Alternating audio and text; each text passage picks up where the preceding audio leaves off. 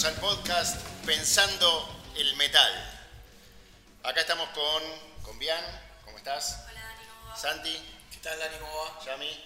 Hola Dani. Bárbaro, hoy vamos a estar hablando un poquito de heavy metal, hablando de la historia, de cómo surgió, algunas bandas representativas del género. Así que como para arrancar el origen del término heavy metal, no es claro. Hay diferentes versiones. Por un lado, una versión defiende que fue acuñado por el escritor William Burroughs en Uranian Willy de Heavy Metal Kid de 1962 y que luego lo usará este término heavy metal como metáfora del uso de drogas en otra novela. Sandy Perlman, productor y manager de Blue Oyster Cult, asegura que él fue el que introdujo el término ¿sí? en la música en 1970. Anda a chequearlo. Sí, anda a chequearlo, ¿no? Ok. A finales de los 70, Birmingham era todavía una ciudad muy industrial, de donde emergieron bandas como Led Zeppelin y Black Sabbath, ¿sí? excelentes bandas por cierto. Y mucha gente apuntó que el término podría proceder de dicha actividad industrial. Otra teoría señala que se originó en una crítica de la música de Jimi Hendrix, ¿sí? donde se dijo que era like heavy metal falling from the sky, que sería algo así como ¿sí? heavy metal o metal pesado cayendo desde el cielo. Y otra posibilidad es por la frase heavy metal thunder del tema Born to be Wild de Steppenwolf del año 1968. Sí, algunas bandas como Deep Purple, con orígenes en el pop y el rock progresivo, añaden distorsión y amplificación, buscando un sonido más agresivo, tomando el término heavy metal y definiendo así un estilo musical. Cuando hablamos del heavy metal en sí como, como género, tenemos que hablar de lo que fue la New Wave of British Heavy Metal, la nueva del metal británico, que surge a fines de los 70, principios de los 80. ¿no? Y hay bandas claves, sobre todo tres, que son Judas Priest, Iron Maiden y Saxon, que es donde comienza, donde comienza el, título o, el rótulo, el sello heavy metal, a tener más fuerza y a transformarse en un género en sí mismo.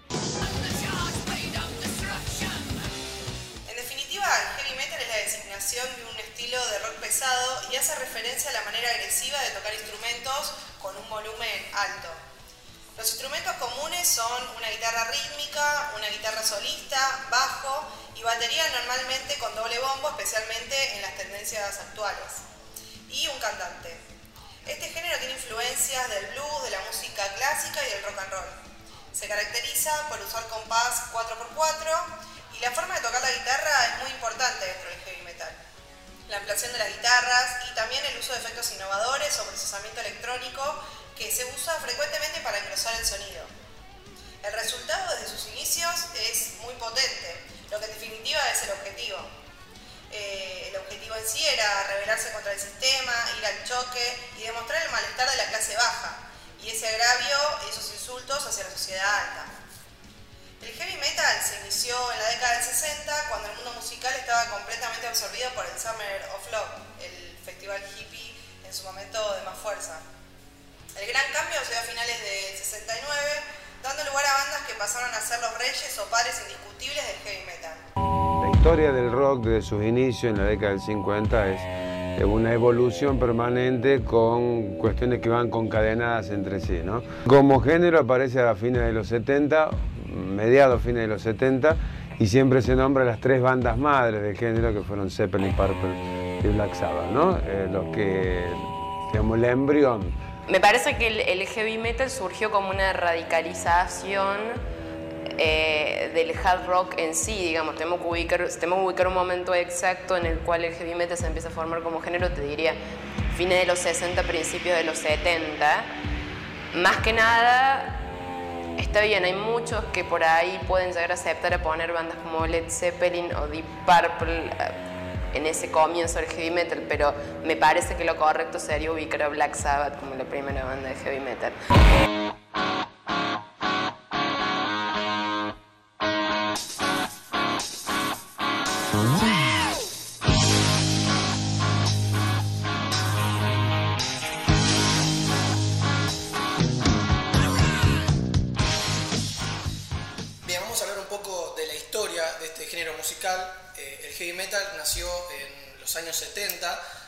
Descendencia del rock.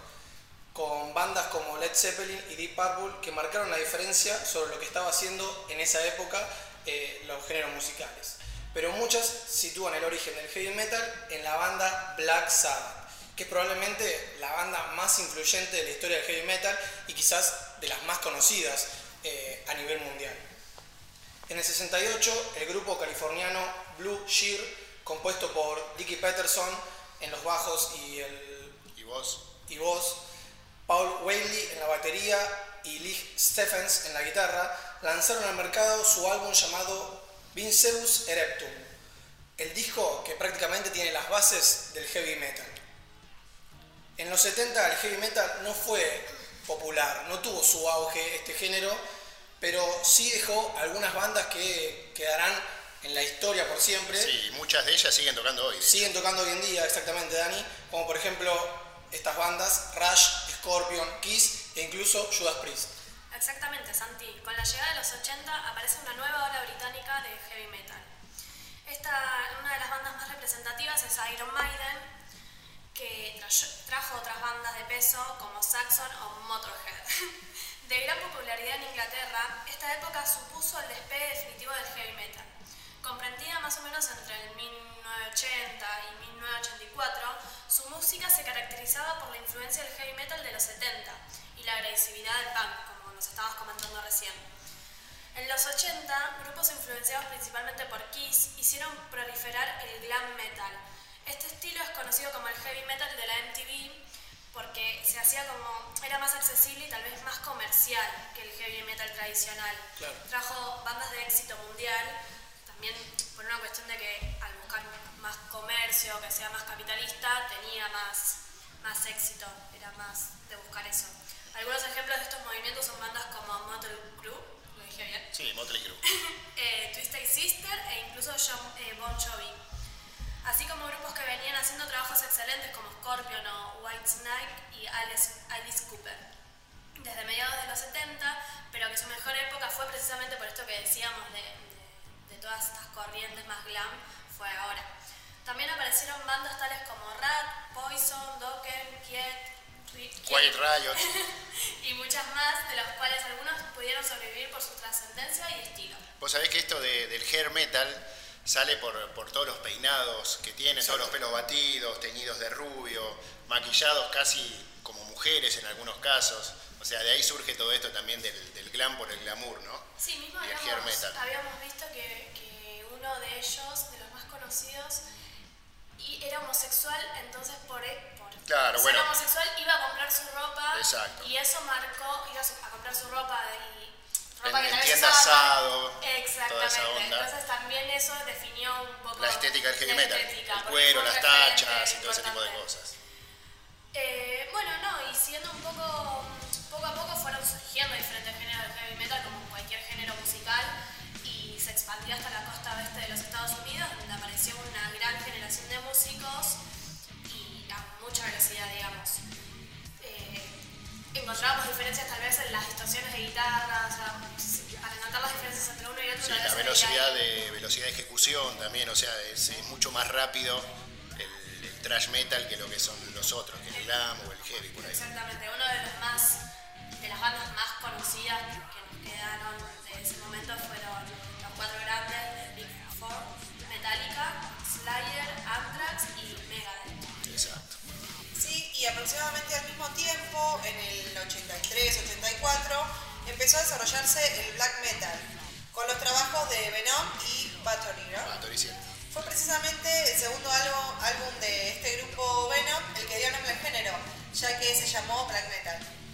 Eh, es- explícitamente satánico, eh, este black metal combinaba una música muy simple de guitarra, cantante, bajo y batería, con guitarras muy agudas y distorsionadas y un estilo de canto con gruñidos eh, agudos.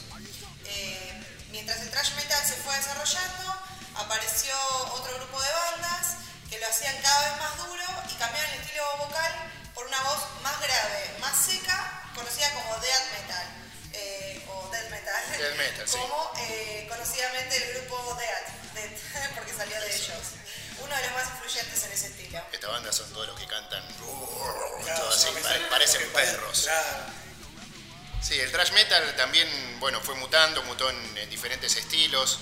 Hay, por ejemplo, el power metal como, sí, como Halloween, por ejemplo, ese tipo de bandas, Blind Guardian, sí, como, como representantes de este tipo de power metal, toman cosas de la música clásica para componer sus canciones.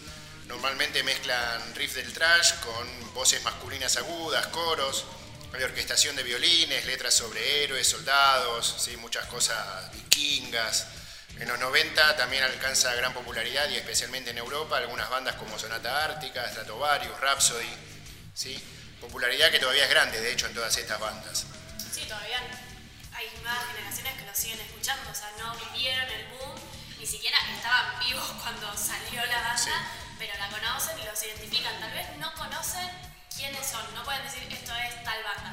Pero sí, pero el estilo lo, siguen, Bueno, en los 90 el heavy metal también eh, siguió evolucionando, viendo aparecer otros subgéneros como el viking metal, el gothic metal, que incorpora voces femeninas, partes lentas, elementos góticos, ¿sí? Eh, industria, de ahí salen muchos efectos. Y también bandas como Korn, Deftones y muchas otras iban haciendo la aparición también en la escena del heavy metal, ¿sí? fusionando diferentes estilos. O sea, fusionaban metal, hard rock, por ahí estilos tipo rap, como es el caso de Limp Bizkit o Linkin Park. Hacían como si fuera una especie de una fórmula, una ecuación matemática, ¿no? Esto de combinar el metal, sumándole el hard rock y una X. Y esa X hablábamos de que quizás, como dijiste vos recién, Dani, el rap podía ser Linkin Park. Exactamente. De hecho, también está Papa Roach como otras bandas, ¿sí? que bueno, lo que van haciendo es himno, o sea, hay un montón de, bandas que lo que hacen es marcar esa especificidad de mezcla de géneros, ¿sí? Y él te pregunto, Dani, todas esas bandas eh, como que están adentro de un grupo también, ¿no? Claro, están adentro, o sea, eso es lo que se, se llamó como New Metal en su momento, ¿sí? Es como que tomaban esta novedad de ir mezclando diferentes estilos y así surgió.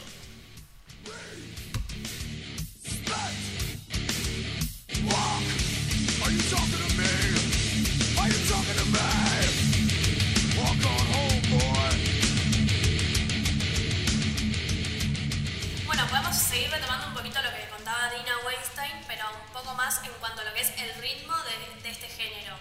Eh, precisamente ella dice que es enfático y posee tensiones deliberadas.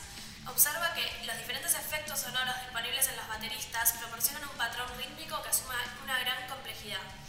En muchas de sus canciones el grupo principal es corto, de dos a tres notas, que generalmente se componen de corcheas y semicorcheas. Esta estructura rítmica principalmente se acompaña de varios estacatos hechos por la técnica de palm mute del guitarrista rítmico. Black Sabbath es una, ¿cómo decirte? Una radicalización decibélica, por así decirlo. Es tomar estructura de blues y de rock y de hard rock y subirle el volumen y subirle el ataque de guitarra. O sea, es una, está basado exclusivamente en la densidad en el tono particular que tenía la guitarra de, Tony Yomi, que era diferente, muy diferente a las guitarras de los otros guitarristas de la época. Y que es un género radical basado casi exclusivamente en la velocidad. Si vos te pones a escuchar trash, la melodía se deja de lado por la velocidad y el riff machacante y la cosa áspera.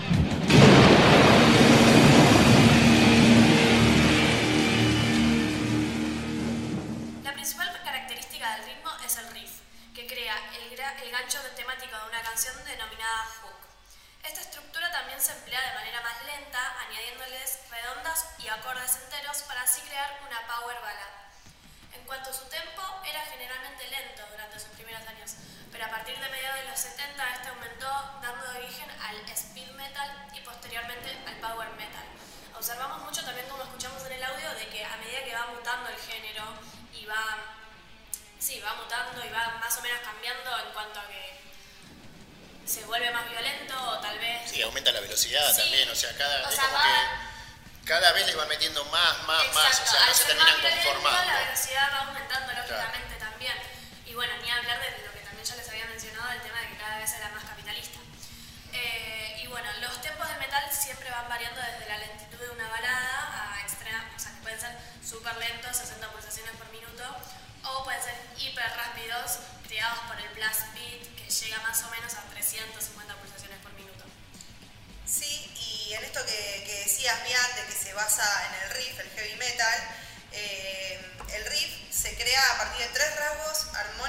Progresiones de la escala de modal, tritono y también pueden ser progresiones cromáticas y el uso del pedal point.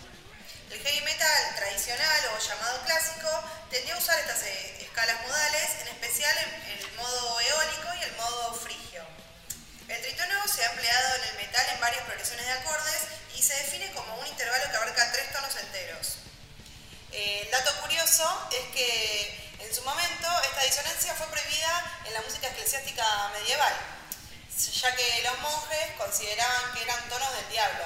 De hecho, lo titularon como Diabolus y Música, que en español se traduce el diablo en la música. Es por eso que el heavy metal se catalogó como música diabólica por muchos años. Eh, en otras palabras, podemos decir que el heavy metal define, eh, lo define tener un tono bajo sostenido y se mueve a través de otros tonos, brindando un cambio en la armonía.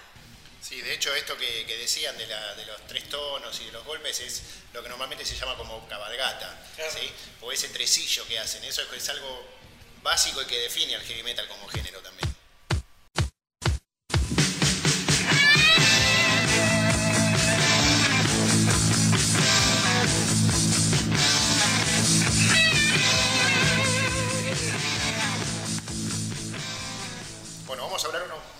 De lo que tiene que ver con los orígenes del heavy metal, pero particularmente acá en Argentina. ¿sí? Esto puede situarse más o menos en la década del 70. El heavy metal argentino se originó en algunos grupos como Papos Blues, Pescado Rabioso, Plus, Box Day, El Reloj, aunque muchos consideran a Riff, obviamente, como la primera banda de heavy metal de Argentina. Y lo que podemos hacer es esto, escucharlo directamente de la boca de Papo, que él nos cuente cómo fueron estos inicios. Entonces salimos con Riff con una, idea de, revolucionar un poco el, el, mercado, el mercado musical y la situación social en que se vivía. Eh, Riff fue una patada en los huevos a muchos, y principalmente a muchos músicos también, porque es una banda que es muy poderosa, sigue siendo muy poderosa, que lógicamente arrasó con todo. Ya no quedó otra banda. Riff arrasó. Se debe mencionar que en esa época el heavy metal se vio fuertemente condicionado por lo que fue el proceso de reorganización nacional que gobernaba el país. Bajo dicho gobierno militar las, las libertades civiles estaban condicionadas, la censura era frecuente y las posturas políticas eran reprimidas. La cana te paraba en la calle por portación de cara y más si era heavy, llevabas una campera de cuero, pero largo. Para la policía era fácil quizás detenernos a nosotros y no a delincuentes. Ibas a un kiosco a, comprar una cerveza y no te la querían vender. Mi madre se cruzaba, venía con vecinas, se cruzaba de calle para no saludarme, como que eran vergüenza. ¿no? Llegaban los pibes eh, a la estación y como bajaban del tren los subían a un bondi y se los llevaban a la taquería.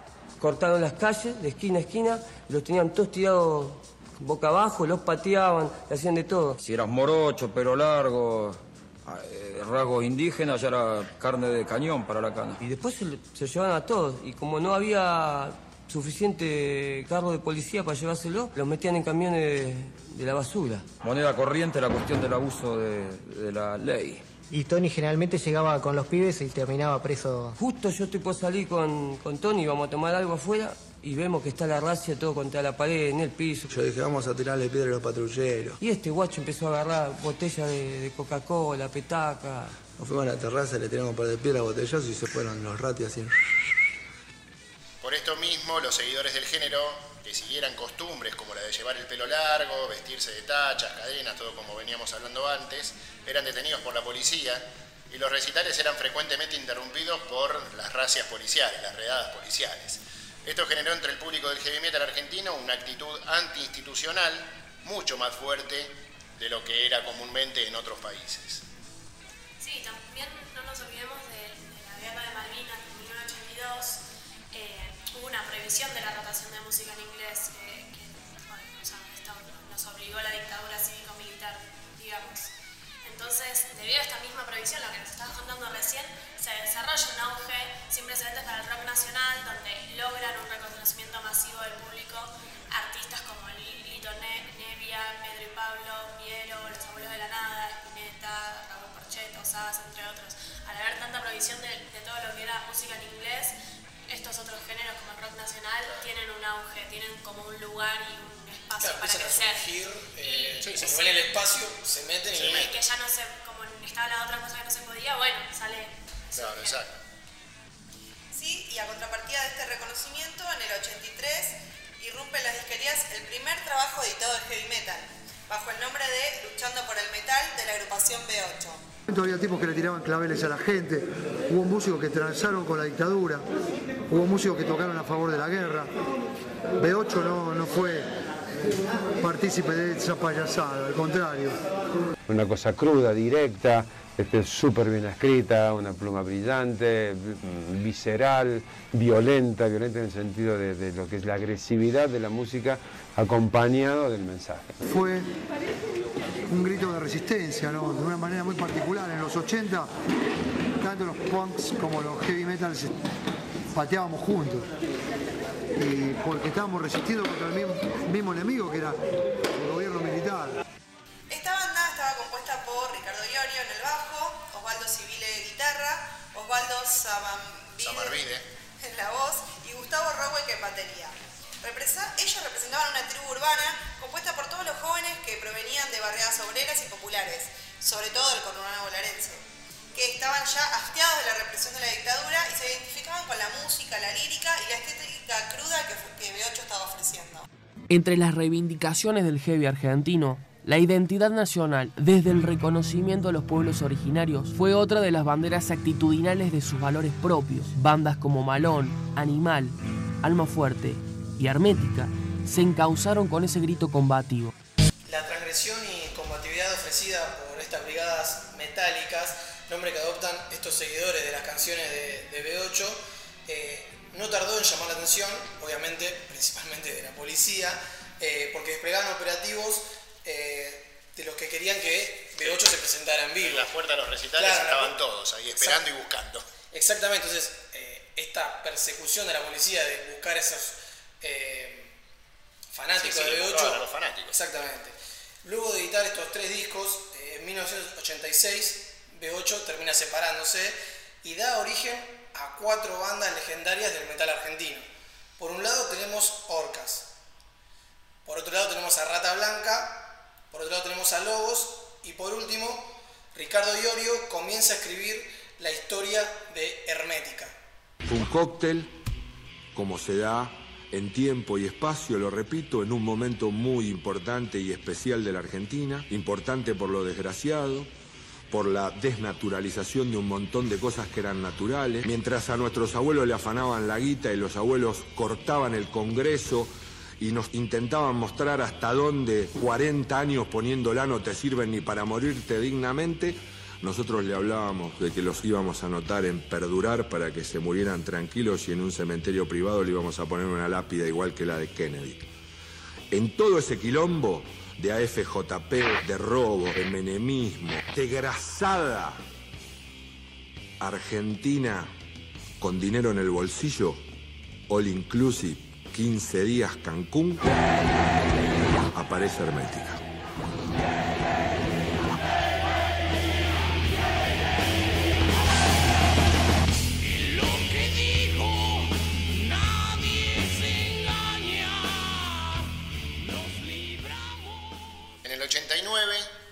Ricardo Iorio en bajo y como rol compositor fundamentalmente, Claudio Conor en voz, Antonio Romano en guitarra y Tony Escoto en batería. Y en medio del ascenso del menemismo sale a la luz el primer trabajo de Hermética, titulado Hermética.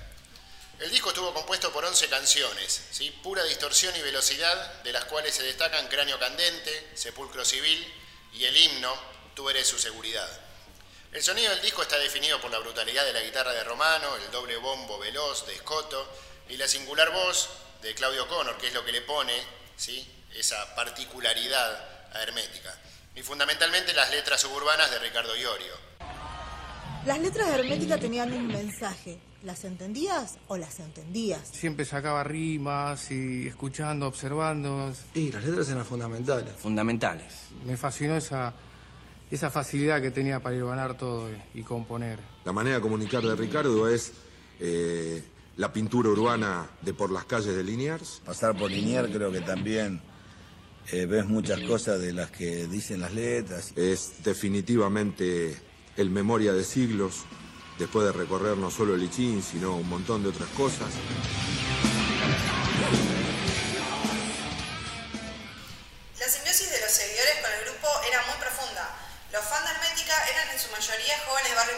Como ya dijimos antes, y se identificaban con las letras de las canciones y el sonido salvaje de la banda. Al no sentirse representados con la cultura que emanaba el mainstream de los 90, fundaron lo que ellos mismos definían como la cultura del aguante. Lo que estaba bueno era ver qué era lo que se provocaba entre unos y otros. Entre la banda y la gente. Me ponía delante de todo en la valla.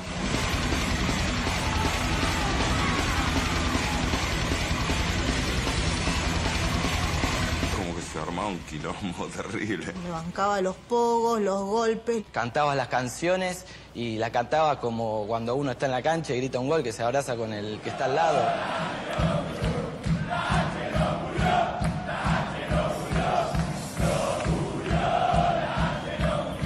Y había gente que, que se arremolinaba, había, había contacto. Saltaba, empujaba, iba para atrás, a sudar, quien se caía. Y había veces que Claudio se daba vuelta, me miraba y decía, loco, no lo puedo creer, no me escucho yo, escucho a la gente. Esta identificación era posible ya que los integrantes del conjunto tenían el mismo origen que sus fans. Ricardo Iorio trabajaba en el Mercado Central, el Tano Romano manejaba un flete, Tony Scotto era taxista y Claudio Connor era operario de una fábrica. El primer disco de Hermética tiene ese sabor particular de, de un momento, de una época. Al día de hoy es el disco que más escucho, el primero de Hermética. Sonaba bien, estaba bien grabado y tenía reflejaba bastante bien la, la fuerza que tenía la banda en vivo. La verdad que fue una patada en los dientes. Muy bueno, muy bueno. Está como rodeado de cierto romanticismo, si se quiere. Entrar a grabar, que eso era como ser ellos, ¿viste? Ser Black Sabbath o lo, o lo que fuere, ¿no? El día anterior, por mi naturaleza, no lo pude evitar y me fui. Y volví como a las 6 de la mañana, me pasé con el colectivo. Todavía era muy romántico hacer heavy metal en, en esa época. Y más que esos discos los grabamos en unos estudios que tenían pocos recursos, ¿no? Y volví caminando de Richeri General Paz hasta mi casa, con una lluvia, hecho pelota, ¿viste? Con una botella de whisky que no sé dónde le había sacado. A pesar de estar grabado así, viste, muy, muy rápido, pues se grabó en 24 horas. Era fascinante estar grabando un disco. Llegué a las 7 y me fui a dormir. Una hora a dormir. Y encima después eran discos de vinilo, eran esos discos grandes, ¿no? Donde estaba la batería había unas frazadas, porque en esa época se tapaban las cosas con frazadas. Una tecnología bastante precaria. Y me hice un nido con esas frazadas y me tiré a dormir, mano. Tres minutos duró mi sueño. Vino Álvaro, vamos, Tony, la batería, ¿no? Y pa, puse a tocar. Y así salió, todo de toma uno. Tru, tru, tru, tru, tru, tru. Y así quedó plasmado el primer disco de Hermética. Si vos me hablas de musicalmente y yo tengo que elegirte un tema para ahora y que me represente, voy a caer en Tú eres su seguridad. Tú eres su seguridad que la rompe. La letra de Tú eres su seguridad. Tú eres su seguridad. Tú eres su seguridad. Porque mata el miedo que tiene el animal. Son cinco minutos y medio que son espectaculares. Y un poco siguiendo con esta línea que estamos haciendo del tiempo y siguiendo con Hermética, eh, en 1991 se edita el segundo trabajo de esta banda y obra mater del género, Ácido Argentino. Este trabajo tiene la particularidad del ingreso de Claudio Strunz en batería en reemplazo de Scott. Cuenta con 12 temas donde se registran canciones emblemáticas como Atravesando todo límite, transformándose en el más popular del repertorio de Hermética. Los temas que abordan las letras son los mismos que Iorio toma como eje central a lo largo de la obra, pero se puede observar una evolución y refinamiento en la lírica, destacándose la re- revancha de América, pueblos nativos del suelo mío fueron saqueados y sometidos, a succionarnos, a imponernos fe. Memoria de siglos, Muchos calzan gorro frigio solamente por ser calvos. Son todas metáforas que usa Iorio en las canciones. Otra es al asesinato en masa, los hombres lo llaman guerra. En Gil Trabajador, por ejemplo, donando sangre al antojo de un patrón por un mísero sueldo. Mientras el mundo policía y ladrón me bautizan sonriendo. Gil Trabajador. Y lo más triste de todo es que después de este auge de estas letras, de estas ironías, en 1994 llega a la luz el último álbum eh, de esta banda, eh, con el nombre de Víctimas del Vaciamiento. Este disco fue certificado como disco de oro, donde tiene 11 temas que describen la realidad social de nuestro país, donde también habla de los jóvenes eh, empobrecidos, como por ejemplo Soy de la esquina, o también que habla de la denuncia a la corrupción menemista en el tema Olvídalo y volverá por más. Y también habla en Hospitalarias Realidades, donde describe la realidad de sanarse en hospitales públicos. O también está el tema Buscando Razón, que describe la tesis del aguante del metal, esto que nos hablaba hace un rato Yami. El crecimiento de la banda le permite participar eh, del festival internacional conocido como Monster of Rock, que se da en River, donde puede participar junto a increíbles bandas como Black Sabbath, que ya hablamos un montón, esta banda de las más influyentes, quizás de la más conocida o de la precursora de todo el heavy metal, y también con otras bandas como Kiss y Slayer. Sí, aparte con todo esto que nos estás diciendo, cada vez vamos evidenciando más el hecho de que eh, las bandas de heavy metal iban siempre contra las fuerzas opresoras, digámoslo, y a, toda la situación. No, no buscaban estar a favor o simpatizar con ningún gobierno. De hecho, vos sabés que después de, haber estado en el Monster of Rock llegan, o sea, ahí viene el auge y explota como banda hermética. ¿sí? O sea, imagínate que después de esto viene la primera presentación del grupo en obras sanitarias, que obras para las bandas era como, bueno, estamos lo todos. top, digamos. lo top de lo top. aparte de tener esta conciencia de todas las bandas monstruosas tocando en Argentina, o sea, la cuna del heavy metal tocando acá, todos los fanáticos mamaron eso. El tema es que a pesar de la popularidad que, que llegaron en ese momento, ¿sí? sobre todo teniendo en cuenta el género, y estaban enfrentados a lo que era el negocio de la música, el poder de turno, Obviamente que esto sumado a la resquebrajada relación que tenían los integrantes entre sí, termina precipitando lo que era la disolución del grupo, ¿sí? porque se presentan por última vez en vivo en la discoteca Go de Mar del Plata el 18 de diciembre de ese mismo año, de 1994. Está bien, pero a pesar de la poca existencia que tuvo como banda y que nada más tenía tres discos editados, Hermética se transformó en la banda más importante del heavy metal local. Eh, a ver, tanto por su sonido brutal sin precedentes como por la combatividad de sus letras. Eh, fue de las pocas bandas que enfrentó y denunció abiertamente los ataques del neoliberalismo durante el apogeo menimista. Eh, fue básicamente representante de muchos jóvenes, desde Pacheco a la Paternal, de Doc Sod a 3 de febrero. Eh, sí, como dice justamente la letra de Gil Trabajador. Exactamente, lo que estábamos diciendo, era representante. Sí, y a pesar de haber pasado un cuarto de siglo más o menos desde que se separaron, la transformación de sus integrantes el genuino mensaje de Hermética se encuentra más vigente que nunca ante los despidos, la represión, la precarización laboral, la marginación y la entrega al imperialismo. Yo creo que es clarísimo lo que se pasado. Hermética hoy estaría tocando en estadios como River, estaría como River o como Vélez. Imagínate lo que sería si se juntan. Yo creo que es un estadio. Los fans del heavy metal siempre esperamos a ese gran representante argentino que no existe. Y hoy a la distancia y a esta edad pienso que boludos. Lo más importante y lo que creo que potencia el mito de Hermética es esa sensación de vacío. Llegamos a donde todos quieren llegar y lo dejamos ahí. Nunca más una banda estuvo tan cerca. Por cosas que quizás se podían haber eh, solucionado, ¿no?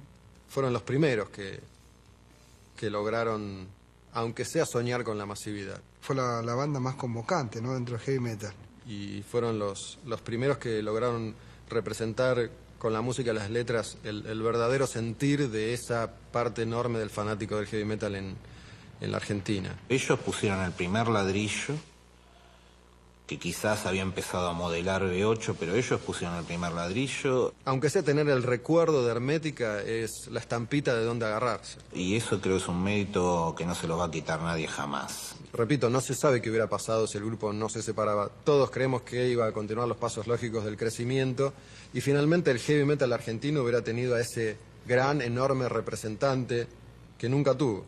Bueno, así que como para ir concluyendo ya con el podcast, de heavy metal, pensando el metal. Podríamos decir que en resumen el heavy metal como género musical fue pasando por diferentes estadios, tanto en otros países como en Argentina. Con más de 50 años como género, hubo muchos procesos experimentados tanto por los músicos como por sus seguidores, y la sociedad que reconoce esta forma de expresión.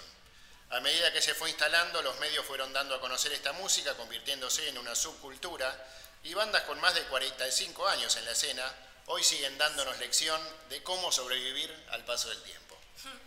Bueno, yo creo que igual hicimos un podcast bastante interesante, pasamos por la historia del heavy metal, De todo un poco, de todo un poco, desde sus inicios en Inglaterra hasta cómo mutó y cómo llegó a Argentina, pasando lógicamente por Estados Unidos. Sí, de hecho mismo hasta, hasta hoy día. Incluso dimos el gusto de citar a una socióloga inglesa. O sea, Casi nada. claro. Bueno, así que entonces nos vemos la próxima, en el próximo podcast. Dani, muchas gracias por esta conducción impecable. No, por favor, un placer. Chao.